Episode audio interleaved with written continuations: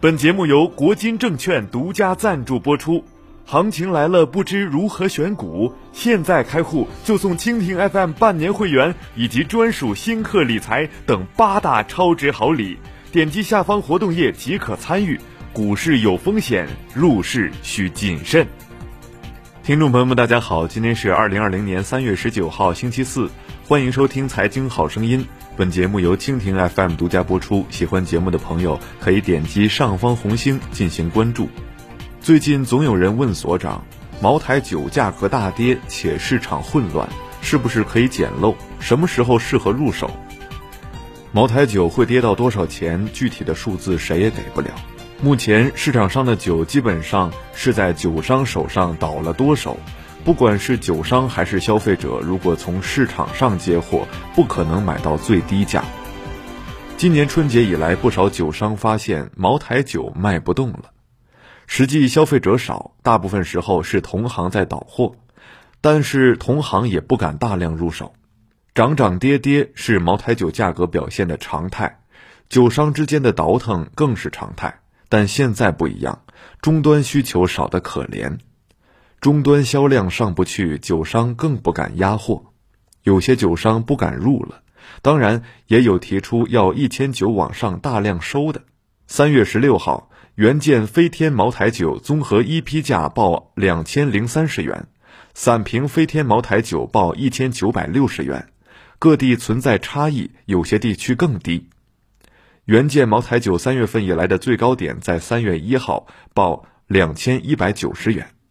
目前市场上已经有不少三月份出厂的茅台酒，显然经销商二季度的酒已经到货并流通到市场。据酒商反映，目前二零一九年与二零二零年的茅台酒出现了同价现象。简单来说，不只是最新到手的酒，之前的酒商也急于出手，而不是等着以次新酒的价格出手。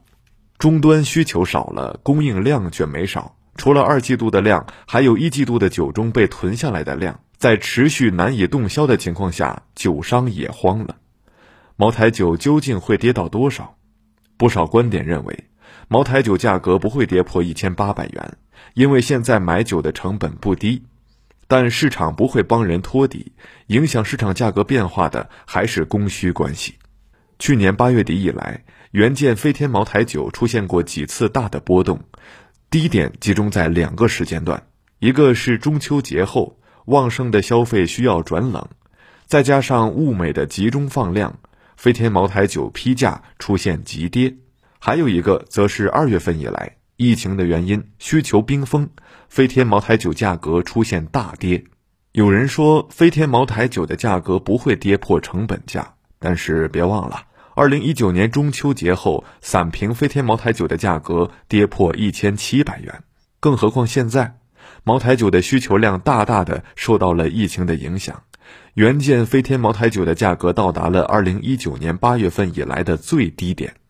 即使不看飞天茅台酒，看看精品茅台酒也知道。二零一八年底，就因为精品茅台酒的放量，让精品茅台酒的价格从三千四百元以上迅速跌破了两千五百元。从上面的逻辑来看，茅台酒接下来的走势还是有些悲观。茅台酒的需求从群体来看，其中有两个重要的群体都受到了影响，一个是以前喝茅台酒送茅台酒的新中产。这影响到了茅台市场疫后恢复的时间、力度和空间，但是这种影响不是随着疫情的被控制就能结束的。一季度的商务宴请需求基本上被遏制住了，这种情况还会持续一段时间。从购买力来看，今年有多少新中产发不出工资、交不起房贷、车贷或其他银行贷款？实际上，在过去的两年里，大环境对中小企业并不友好。突如其来的疫情只是让问题更快暴露。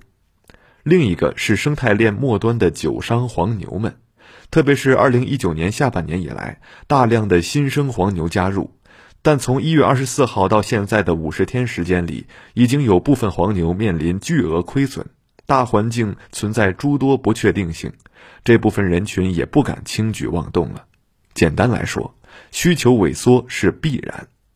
从茅台酒的供应量来看，茅台酒的供应量也有两个影响因素，一个是茅台酒厂的供应量，而接下来则是茅台跨越一瓶的时代，稀缺性的故事会被叫醒的。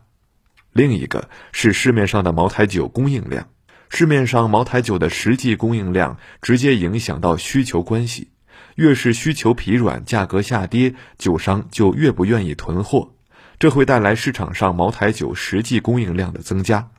简单来说，与之前相比，供应量会增加，但是需求量却少了。这也是所长对茅台酒接下来走势不乐观的一个原因。其实更悲观的是，如果从二零一六年开始计算茅台酒这轮牛市四年了，如果一直牛下去，那体现不出牛来。只有有上有下，有牛有熊，有了对比，才有牛市。好了，今天节目就唠到这儿，下期节目再会。